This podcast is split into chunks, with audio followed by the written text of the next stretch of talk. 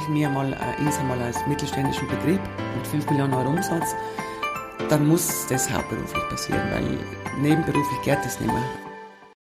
Ich heiße Sie herzlich willkommen zu einer neuen Folge von Südtirols erstem Business Podcast, die SWZ trifft. Diesmal treffen wir Erika Ballhuber. Sie ist die Generalsekretärin des Biathlon-Komitees in Antholz, das derzeit die Weltcuprennen im Jänner vorbereitet, aber zugleich auch schon Olympia 2026 im Auge hat. Mein Name ist Christian Pfeiffer, ich bin der Chefredakteur der SWZ. Schön, dass Sie zuhören, wo immer Sie gerade sind. Hallo Frau Ballhuber, ich freue mich, dass Sie sich die Zeit für uns nehmen. Ja, hallo, guten Nachmittag aus der Südtirol Arena. Nun werden sich einige Hörerinnen und Hörer fragen, was Biathlon im Podcast einer Wirtschaftszeitung zu suchen hat. Aber die Organisation von Biathlon-Weltcuprennen hat sogar ziemlich vieles gemeinsam mit dem Funktionieren einer Firma. Noch dazu Biathlon-Rennen wie jene in Antholz, die alljährlich wahre Publikumsmagneten sind. Immer an vorderster Front steht Erika Ballhuber, die Generalsekretärin. Sie ist gebürtige Antholzerin und sie ist eigentlich ausgebildete Journalistin. Sie hat in der ersten Hälfte der 1990er Jahre just bei der SWZ das journalistische Handwerk erlernt. 1995 half sie dann bei der Biathlon-Weltmeisterschaft in ihrem Heimattal im Pressebüro aus. Das ist 27 Jahre her. Seither ist Erika Ballhuber vom Biathlon nicht mehr losgekommen. 2007 ist sie zur Generalsekretärin des Antholzer Biathlon Weltcup-Komitees aufgestiegen und so etwas wie der Dreh- und Angelpunkt, obwohl sie im Hintergrund steht und nicht in Erscheinung tritt. Frau Ballhuber, an diesem Wochenende ist der Biathlon-Weltcup in Hochfilzen zu Gast. In anderthalb Monaten ist Antholz an der Reihe. Werden Sie schon langsam nervös? Nervös ist das falsche Wort. Ähm, ich bin ja schon, wie Sie schon gesagt haben, seit 27 Jahren da in der Organisation.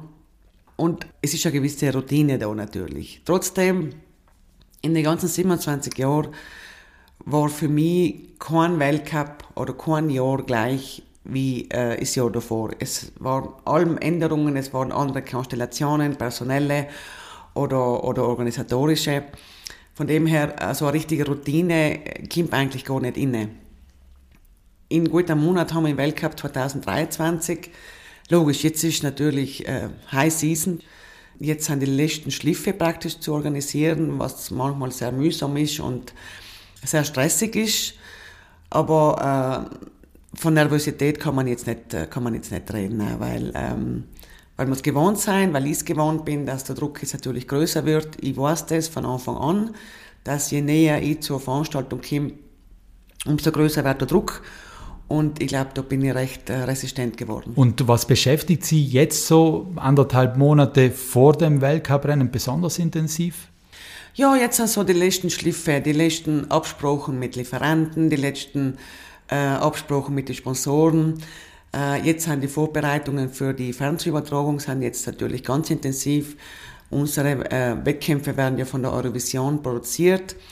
Das heißt, äh, die Eurovision schickt mir jetzt täglich fast äh, den, ganzen Bedarf, den sie brauchen, um die Produktion zu machen. Äh, das geht dann von Kameraplattformen festlegen, über Kamerapositionen festlegen, solche Sachen, die passieren im letzten Moment. Auch weil die Eurovision ja vor uns andere Veranstaltungen hat und sich erst dann BAP praktisch um uns kümmert obwohl kein Weltcup ist wie der andere, hat man doch so etwas wie eine Checkliste virtuell oder auch richtig, äh, die man abarbeiten kann jetzt in den letzten Wochen vor dem Weltcup. Ja, ist, ist eigentlich eine Checkliste in meinem Kopf. Ich weiß fast auf die Woche genau, was auf mich zukommt.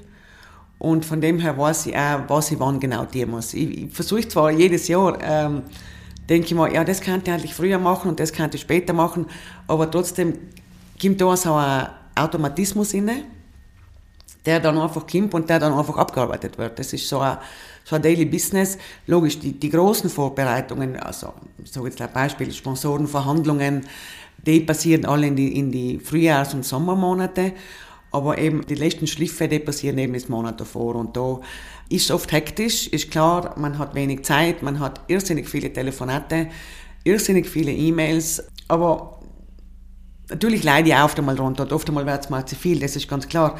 Leih, ich weiß in meinem Hinterkopf, dass das ganz eine normale Situation ist und dass wir da alle wieder rauskommen, weil in einem Monat oder fünf Wochen oder sechs Wochen ist eh alles wieder vorbei. Mhm. Und wie kann man sich das mit dem Team vorstellen? Wenn man beim Weltcup in Antholz ist, da merkt man, äh, da wuseln sehr viele Personen herum. Mhm. Wächst dieses Team jetzt schrittweise von Woche zu Woche oder sind sie eine Woche vor dem Weltcup dann plötzlich alle da?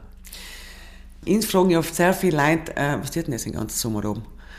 Ganz Jahresungestellte sind wir fünf Leute im Büro und vier Leute im Außenbereich, also im Stadion. Je näher wir an die Veranstaltung kommen, umso mehr Leute werden es. Also wir haben da äh, eine sogenannte Kerngruppe, heißt das bei uns, das sind 25 bis 30 Leute.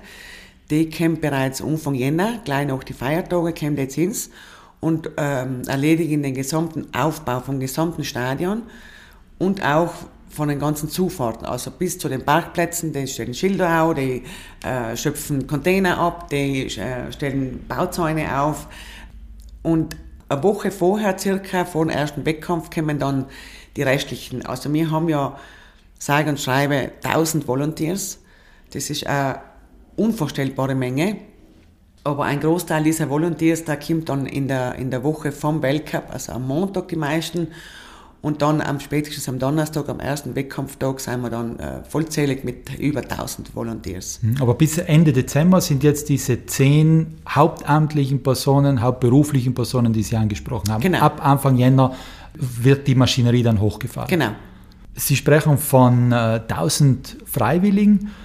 Wird es schwieriger, auch für Sie diese Freiwilligen zu finden. Die müssen sich ja frei vom Job nehmen oder einen Job haben, der Ihnen das ermöglicht, zwei, drei Wochen für den Biathlon-Weltcup da zu sein. Wird das schwieriger?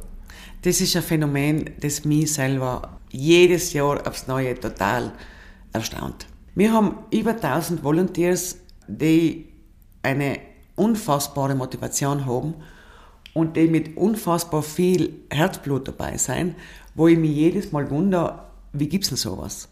Ich weiß auch nicht genau, woher das kommt. Ich glaube, das ist diese, dieses Dabeisein wollen bei so einer Großveranstaltung und dieses Gefühl zu haben, miteinander mit uns, mit uns Organisatoren, mit diesem Kern, die was das ganze Jahr da sitzen, so eine riesengroße Veranstaltung auf die Bühne zu stellen. Wir haben noch nie das Problem gehabt, dass wir zu wenig Volunteers gehabt hätten. Im Gegenteil, wir haben Wartelisten, wo Leute sich bei uns bewerben, ja, sie wären auch mal gerne Volontier. Mich überwältigt das jedes Jahr aufs Neue, dass Leute mit so einem Enthusiasmus und so einer Motivation dabei sein. Und immer sagen, das Ganze stört und fällt ja eigentlich mit den Volunteers. Also wir 10, 15 Leute, was wir das ganze Jahr daran arbeiten, wir bauen praktisch das Gerüst auf und das dann in die Praxis umzusetzen, das alles zum Laufen zu bringen, liegt nur an den Volunteers. Wie gesagt, es ist für mich äh, ein überwältigendes Gefühl, jedes Jahr aufs Neue, dass Leute extra Urlaub nehmen, um in diese Biathlon-Bekleidung zu schlüpfen und um das, diesen Volontierdienst bei uns zu, zu machen. Das ist schon äh, ein ganz tolles Gefühl. Ja. Das bedeutet auch, dass weit über 90 Prozent der Freiwilligen jedes Jahr wieder dabei sind. Also die kennen dann auch ihre Handgriffe und müssen nicht neu eingeladen werden. Genau, das ist, das ist genau so ein Phänomen bei uns, dass der Großteil von denen, ich weiß es jetzt nicht prozentmäßig, aber wird an die 90 Prozent gehen, ja, dass die schon viele Jahre dabei sein. Und da weiß eigentlich jeder, was er tun muss. Also wir haben, das, die ganze Organisation ist in Bereiche eingeteilt, zum Beispiel Schießstand, und da gibt es einmal Bereichsleiter. Und unser erster Ansprechpartner für uns Organisatoren ist eben der Bereichsleiter. Und der arbeitet noch relativ autonom und sucht sich seine, seine freiwilligen Mitarbeiter. Das hängt natürlich auch ein bisschen ab von dem Bereichsleiter, inwieweit er imstande ist, äh, Leute zu motivieren aber nichtsdestotrotz ist der Großteil schon seit Jahren dabei und das bedeutet, die kommen her und jeder weiß, was er tun muss. Und das ist halt auch, das erleichtert sehr, sehr viel in der Organisation, wenn du die Gewissheit hast, dass jeder weiß, was er tun muss, dann weißt du auch, das funktioniert und das klappt da. Und diese Bereichsleiter sind dann auch wahrscheinlich für die Mitarbeiterführung, für die Mitarbeitermotivation verantwortlich und dafür zuständig. Ich habe mir in der Vorbereitung dieses Gesprächs so Gedanken gemacht, habe mir gedacht, ja, wie führt man so ein Team mit lauter Freiwilligen? Das sind dann die Bereichsleiter, die genau, das machen. Genau, das sind die Bereichsleiter, aber es liegt natürlich an uns, äh, die Bereichsleiter zu motivieren. Aber mir natürlich versuche schon, die Mitarbeiter insofern zu motivieren, dass wir ihnen eine Bekleidung schenken, dass wir sie verpflegen, dass wir für, äh, ihnen irgendwelche Benefits, die wir gemeinsam mit Sponsoren erarbeiten, bieten können. Wir machen auch einmal jährlich einmal ein sogenanntes Mitarbeiterfest. Da werden dann alle eingeladen mit die ganzen, mit die Familien. Machen wir ein Riesenfest. Da stellen dann wir uns hinter, hinter die Theke und bedienen dann unsere, unsere Volunteers. Ich glaube, es ist uns schon gut gelungen, in die ganzen Helfer das Gefühl zu geben, dass sie für uns unmöglich wichtig sind. Nun gehören die Biathlonrennen in Antholz mit zu den größten Sportveranstaltungen, vielleicht sind sie sogar die größte. Somit funktionieren sie im Grunde wie ein Unternehmen. Lassen Sie uns also in der Unternehmenssprache reden. Wie hoch ist so in etwa der Jahresumsatz? Wir machen ja nicht nur den Weltcup, sondern wir betreiben dieses Stadion, das ja im Besitz von der Gemeinde ist. Natürlich, die Haupteinnahmequelle ist der Weltcup, das ist ganz klar. Aber wir betreiben das auch unterm Jahr als Trainingszentrum. Im Sommer haben wir viele, viele äh, Mannschaften aus aller Welt da zum, zum Training, zum Biathlon-Training, aber auch Langlauf- und Skiroller-Training. Es ist in so Stadion sehr ideal für, für Trainings im Sommer, weil es so hoch gelegen ist. Wir sind da auf über 1600 Meter Höhe. Das heißt, äh, für die Athleten ist das schon fast ein, oder ist ein, ein Höhentraining. Und wir organisieren dann im Winter neben dem Weltcup auch nationale und lokale Kinderwettkämpfe, die auch sehr wichtig sind. Und wir führen praktisch, wir machen die ganze Verwaltung und die Standhaltung für den ganzen Stadion. Aber der große Brocken ist natürlich der Weltcup. Wir machen jetzt einen Vergleich. Biathlon-Weltmeisterschaft 2020, selber auch für mich das absolute Top-Event ever. Weil das war einfach von der Abwicklung von der Organisation, die Vorbereitung, das war alles so, ist so fantastisch gelungen. Also alles, was wir geplant gehabt haben, Jahre vorher, ist eins zu eins so realisiert worden. Das ist auch nicht selbstverständlich bei einer so großen Veranstaltung. Da muss ja oft sehr viel improvisieren. Ne? Und früher habe ich allem gedacht, ja, hm, wir sind eigentlich die Weltmeister im Improvisieren. Aber bei der WM 2020 war es einfach genau so, wie wir das Drehbuch geschrieben haben, so ist es dann umgesetzt worden. Eine Weltmeisterschaft dauert ja viel länger als ein Weltcup. Weltmeisterschaft haben wir ein Budget gehabt von rund, oder Umsatz gehabt von rund 12 Millionen Euro. Ein Weltcup für 23 jetzt mit Preissteigerungen schon ein bisschen eingerechnet, reden wir von 5 Millionen Euro. Und was sind da dann die größten Ausgabenposten bei so einem Weltcup? 5 Millionen? Weil die 5 Millionen sind nur der Weltcup, oder? Nein, ist ah, der, ist der Jahresumsatz. Der ganze Jahresbetrieb, okay. genau. Was sind dann die Ausgabenposten? Also sehr hohe Ausgabenposten sind äh, die Miete von, von Zelten. Mhm. Also wir haben ja ein doppelstöckiges VIP-Zelt, wir haben ein riesiges Zuschauerzelt. Da sind die Mieten sehr, sehr hoch und ich muss leider sagen, von WM, wo wir das letzte Mal Zelte gedurft haben aufstellen, jetzt für den Weltcup 23 ist, ist eine extreme Steigerung. Aber wir haben intern die Entscheidung getroffen, wir müssen das irgendwie stemmen, weil wir irgendwo ein bisschen einen Ruf zu verteidigen haben. Also wir haben ja international äh, einen sehr ähm, guten Namen zum Glück und wir sind auf einem sehr hohen Niveau. Aber wir können es und wollen es uns auch nicht leisten, dass wir jetzt aufgrund der Preissteigerungen in der Qualität einen Schritt zurückgehen. Ein weiterer hoher Posten ist das Personal natürlich. Also bei zehn Fixangestellten und ihre, was dann kurz vor der Veranstaltung oder zukommen, die werden ja bezahlt, ist schon sehr intensiv. Also das sind die zwei größten, mhm. die zwei größten Posten. Und auf der Einnahmenseite Sponsoren vermute ich mal? Ticketing, also Ticketverkauf und, und Sponsoren, ja. Also wir haben einmal die Sponsoren, die im TV-Bereich sind. Also wenn man Biathlon im Fernsehen schaut, dann sieht man verschiedene Sponsoren, die im Stadion hängen. Das sind die TV-Sponsoren. Die machen wir nicht selber, sondern die laufen über eine Agentur. Und dann haben wir die lokalen Sponsoren, die wir selber machen. Und äh, dann haben wir auch äh, das Land Südtirol, das uns auch tatkräftig unterstützt, muss ich sagen. Das sind die größten, die größten Einnahmequellen, ja. Sie haben jetzt Ticketing vor den Sponsoren genannt, weil Ticketing ein größerer Prozentsatz mhm. an, ähm, an den Einnahmen darstellt? Ja, ja. Ticketing äh, reden wir jetzt, da haben wir für den Weltcup 23 rund äh, knapp 2 Millionen Euro budgetiert. Müssen wir schauen, also wir spüren das natürlich auch, dass äh, die Leute nicht mehr viel Geld haben, dass sie sehr unsicher sein, sehr kurzfristig buchen, aber das Phänomen kennen wir auch von der Hotellerie, glaube ich. Plus haben wir jetzt vom Weltcup 23 auch das Problem, dass die WM, die Weltmeisterschaft in Oberhof stattfindet. Das heißt, es werden einige deutsche Fans, die ja den Großteil von unseren Fans ausmachen, vor die Entscheidung gestellt werden, ob sie nach Antholz gehen nach Ober, Ober, oder nach Oberhof, weil sie sich beides wahrscheinlich nicht mehr leisten können. Und das ist für uns natürlich fatal. Wir müssen schauen, äh, ich bin überzeugt, dass noch kurzfristig vieles geht. Das spürt man jetzt ein bisschen. Letztes Wochenende haben die Rennen angefangen, man hat das im Fernsehen wieder gesehen. Äh, und das haben, haben wir jetzt auch gespürt bei unserem Ticketverkauf, dass jetzt ein bisschen unsicher, dass die Leute sich wieder darauf verstehen. Hoppla, jetzt ist Weltcup, ah, vor die Antwort muss ich buchen. Das merkt man schon, ja. Antholz ohne Zuschauer oder besser gesagt Antholz ohne volle Bude ist ja im Grunde gar nicht vorstellbar, ja. mal abgesehen von Corona. Ja, ist nicht vorstellbar, nein, absolut nicht. Die, die, die zwei Corona-Jahre, äh, Weltcup 21 und Weltcup 22 waren, waren ein Trauerspiel. Also nur den Wettkampf allein, wir waren zwar, zwar froh, dass wir gekannt haben, Wettkampf machen, aber ah, war schon was anderes. Also wenn du da um 5 Uhr Nacht das Stadion leer hast und leider allein im Büro sitzt, äh, ist schon ein sehr ungewohntes Gefühl gewesen, ja, muss ich schon sagen. Weil der Weltcup macht ja nicht nur der Wettkampf aus, sondern das Ganze drumherum. Und unsere Fans kennen ja deswegen. Also Sportevents sind schon lange nicht mehr nur der Wettkampf. Das ist ein Teil davon, aber ich glaube, da geben wir alle Organisatoren von Sport, äh, Sportveranstaltungen recht, dass du um, das, um den Wettkampf herum musst du ein Programm aufbauen, wo du Fan, Fan du früher bis möglichst spät in der Nacht beschäftigt ist.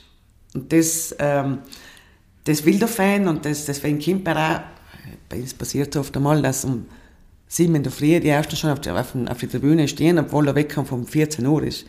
Wir haben Fans, die sind so extrem, wirklich, und die äh, sind dann mittlerweile freundschaftliche Verhältnisse mit vielen Fans entstanden, die wir persönlich kennen auch und die sie im Sommer besuchen und ist, ist eine ganz eine tolle Familie entstanden.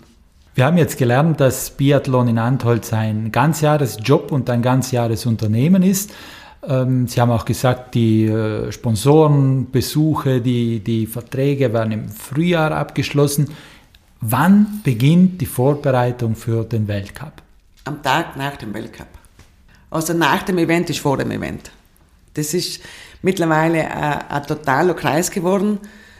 Oder vielleicht schon teilweise während dem, während dem Weltcup. Also wir intern mit meinen, mit meinen Mitarbeiterinnen, wir machen jetzt Alben eine, eine Liste, was kann ich fürs nächste Jahr verbessern. Die meisten Punkte dieser Verbesserungsliste, die werden während, während der Veranstaltung aufgeschrieben. Und das heißt, wir machen uns jetzt schon Gedanken, wie wir das nächste Jahr besser sein werden. Mhm. Und ja, und das geht von, von einem ins andere über. Nach der Veranstaltung gleich werden natürlich die ganzen Abrechnungen gemacht, werden, wird das Stadion wieder angebaut und äh, sofort geht es dann äh, weiter mit dem, mit dem nächsten Weltcup. Ja. Mhm. Und ähm, wie schaut denn bei euch die Aufgaben Teilung zwischen Ihnen, der Generalsekretärin, und äh, dem Herrn Leitgeb, dem OK-Chef aus? Also der, der Leitgeb Lorenz, der Präsident und ich, wir sind ein sehr eingespieltes Team. Ich weiß alles von ihm, also ich meine arbeitsmäßig natürlich, und er alles von mir. Also wir machen eigentlich alles gemeinsam. Wir sprechen uns in jeglicher, in jeglicher Punkte ab. Und äh, deswegen, glaube ich, funktioniert das sehr gut. Also wir haben keine klare Trennlinie, das mache ich und das machst du, sondern, und das ist auch, hat uns auch die Erfahrung recht gegeben, dass wenn wir es gemeinsam machen, dann können wir am weitesten. Das funktioniert auch äh, super gut, muss ich sagen. War das auch mit Vorgänger Gottlieb Taschler so in diese Richtung? Ja, war genauso. Mit Gottlieb Taschler war es genauso. Aber das kann auch so funktionieren. Der Präsident ist ja mehr, ähm, da hat ja mehr so repräsentative Rollen, eigentlich mehr nach außen aber hinter dem nach außen ist ja auch allem etwas, was im Hintergrund erledigt werden muss, vorbereitet werden muss, nachbearbeitet werden muss. Und deswegen äh, müssen die zwei Figuren, so sich ist halt, total harmonieren und müssen sich in, jeglich, in jegliche Punkte absprechen. Der OK-Chef ist aber auch hauptberuflich für den Biathlon-Weltcup ja. da. Ja, das geht auch nicht anders. Also das ist schon mittlerweile sind wir, ich, ich bezeichne mir mal Insa mal als mittelständischen Betrieb mit 5 Millionen Euro Umsatz. Dann muss das hauptberuflich passieren, weil nebenberuflich geht das nicht mehr. Also er hat eben viele Kontakte, er hat ein großes, äh, er pflegt ein großes Netzwerk, macht viele Verhandlungen und das kann man nicht mehr so nebenbei machen. Ich glaube, das ist deswegen funktioniert es auch gut. Sie sind auch mit Mitarbeiterführung betraut, natürlich mit mhm. zehn hauptberuflichen Mitarbeitenden. Haben Sie Grundsätze in der Mitarbeiterführung? Wie motivieren Sie die Leute? Das Um und Auf ist, die Arbeit muss dir gefallen. Also da bist du ein bis zwei Monate im Jahr unter extremen Druck. Das musst du auch wählen.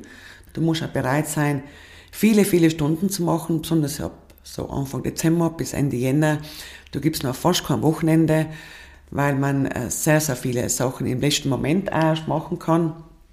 Aber auf der anderen Seite muss ich sagen, dass in so Arbeitgeber, da gibt es dann auch Freiheiten. Also wir wissen alle, im Winter müssen wir richtig umpacken, aber dafür gibt es so eine Sommer äh, Freiheit im Sinne, dass dann äh, dass, dass man noch nicht mehr muss genau jeden Tag seine acht Stunden machen. Und das, glaube ich, findet man nicht in jedem Betrieb. Mhm. Reden wir noch äh, auch über, die, über den touristischen Aspekt dieses Weltcups, beziehungsweise bald auch der Olympiaden. Wie schaut es mit Kritik im Tal aus? Sie bewegen ja im Grunde die Massen und gerade jetzt, wo man viel über den Overtourismus diskutiert, wie ist es bei euch im Tal? Also mittlerweile ist ja der Weltcup so groß geworden, dass es nicht mehr, mehr Leistal allein betrifft. Also wir reden da vom ganzen Pustertal wo viele, viele Fans untergebracht sind. Wir fragen sogar von Fans, die mit Reisegruppen, mit Reisebussen kommen, die sogar im Eishocktal drüben untergebracht sind, die bis nach Siljan außen untergebracht sind.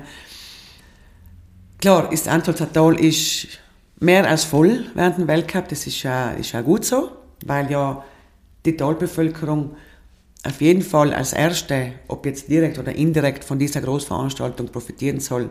Gibt es Kritik im Tal? Äh, muss ich jetzt nochmal fragen oder hält sich das in Grenzen? Kritik wird sicher geben. Also es ist ja grundsätzlich so, gell? Wenn, wenn etwas erfolgreich ist, dann kommt natürlich der Neid, dann kommt auch die Kritik. Wir als OK versuchen wirklich sehr intensiv mit allen möglichen direkt, aber indirekt Beteiligten auf einen Tisch zu sitzen und uns auch Sachen auszureden. Das hat auch schon unter dem ehemaligen Präsidenten Gottlieb Taschler sehr gut funktioniert. Er hat das auch gut verstanden, wie man das macht. Aber genauso gut macht es der jetzige Präsident, der Lorenz Leitgeb. Ich glaube, die Bevölkerung von Antolzertal hat schon verstanden, dass durch die Großveranstaltung jeder direkt und indirekt profitiert. Und dass es auch viel gebraucht hat. Also Antolz ist ja extrem bekannt durch diese extrem hohen Einschaltquoten, durch die extrem hohen äh, Übertragungszeiten, besonders Europa, also Skandinavien, Deutschland, Frankreich. Und von dem profitiert schon jeder. Und ich glaube, insgeheim weiß das auch jeder.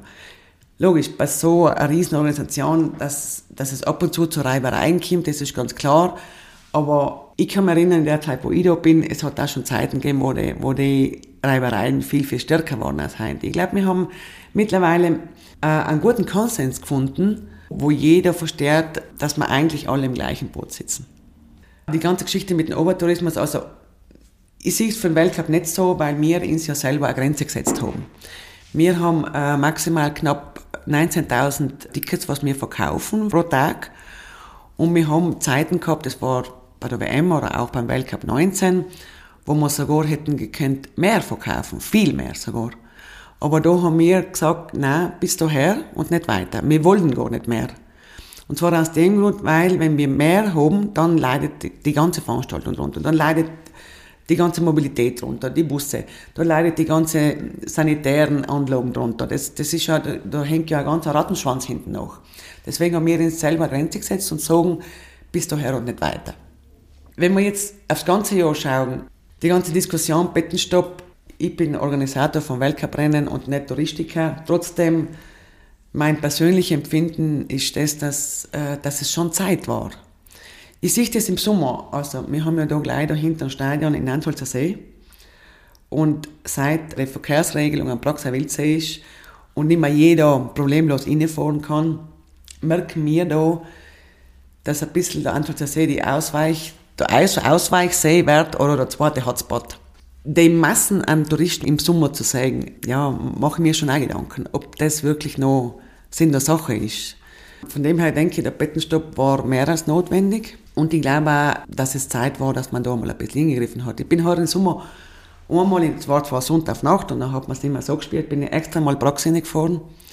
Dann war die Schranke schon offen, habe ich praktisch nicht registrieren müssen. Aber mein Gedanke, wo ich bei der Schranke vorbeigefahren bin, habe ich mir gedacht, ja, wo sind wir gelandet, dass wir müssen jetzt Teile abriegeln, damit nicht so viel Leute reinfahren. Also konsequenterweise auch beim äh, Biathlon-Weltcup in Antholz eine Selbstbeschränkung. Auf jeden Fall weil einfach der, der, der Grund ist einfach der, dass wir weiterhin eine qualitativ hochwertige Veranstaltung äh, bieten will. Und wenn wir jetzt schauen, ein bisschen nach vorne, 2026 Olympische Spiele, eigentlich sind ja die Zuschauerzahlen von den Olympischen Spielen äh, vom IRC geregelt.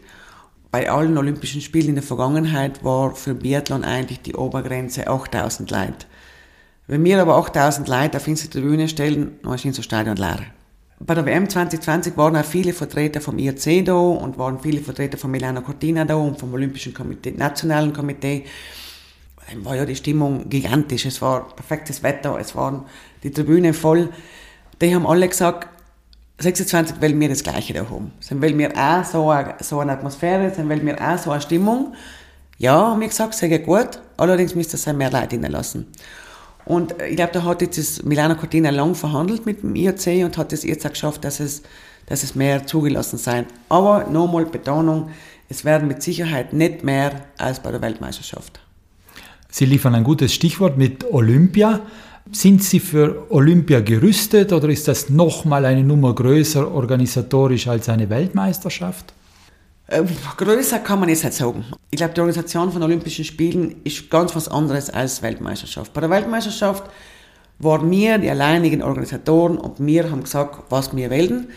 Olympische Spiele ist jetzt ganz was anderes. Olympische Spiele sind mehrere verschiedene Venues. Wir haben 2026 haben wir Predazzo, haben wir Cortina, haben wir Bormio, haben wir Livigno, haben wir Mailand, haben wir die Schlussfeier äh, in Verona. Also das OK Milano Cortina hat nicht nur Antholz, sondern viele andere Orte zu organisieren. Der Unterschied zur Vergangenheit ist der, dass 2026 werden Olympische Spiele die neu sein.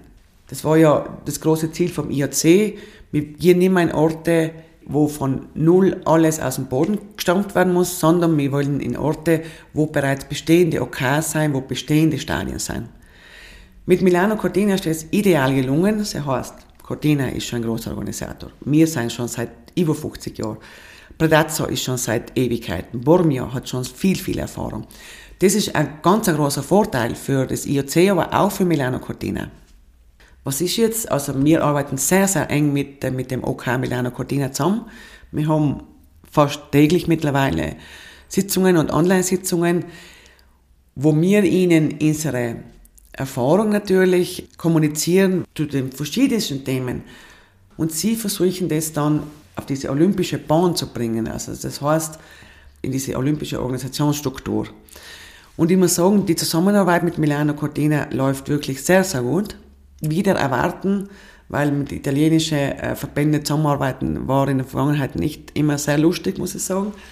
Aber Milano Cortina, das sind wirklich äh, alle Top-Leute unten, die hoch zu und die wollen auch, vermitteln uns zumindest das Gefühl, dass sie auch von uns lernen will. Und äh, weil sie im Grunde profitieren ja von unserer Erfahrung. Von dem her, es ist anders. Die Organisation, wenn ich jetzt vergleiche, WM 20 und Vorbereitung Olympische Spiele, ist anders, weil es viel, viel größer ist. Das sind ganz, ganz viele verschiedene äh, Abteilungen, wo ganz viele verschiedene Personen drin arbeiten und es läuft so ein bisschen alles bei uns, allem was Biathlon betrifft, bei uns läuft es zusammen. Aber es macht unheimlichen Spaß. Und gibt es Punkte, wo Sie sagen, da müssen wir wirklich mit Blick auf 2026 besser werden? Da mache ich mir aus heutiger Sicht noch ein bisschen Sorgen. Das ist ganz eine schwierige Frage. Das weiß ich jetzt nicht. äh, ich nehme jetzt gleich mal ein Beispiel her. Die ganze Zuschauermobilität, also unser Bussystem, das wir haben, das ist ja von allen sehr bewundert wird, auch vom, vom User, also vom Fan selber. Das, das muss ja keiner mehr als zwei Minuten auf den Bus warten. Das funktioniert ja schon wunderbar. Jetzt natürlich auf dieses Konzept auf die Olympischen Spiele zu projizieren, da kommen dann mehrere Faktoren noch rein. Also nehmen wir das Thema die ganze Security.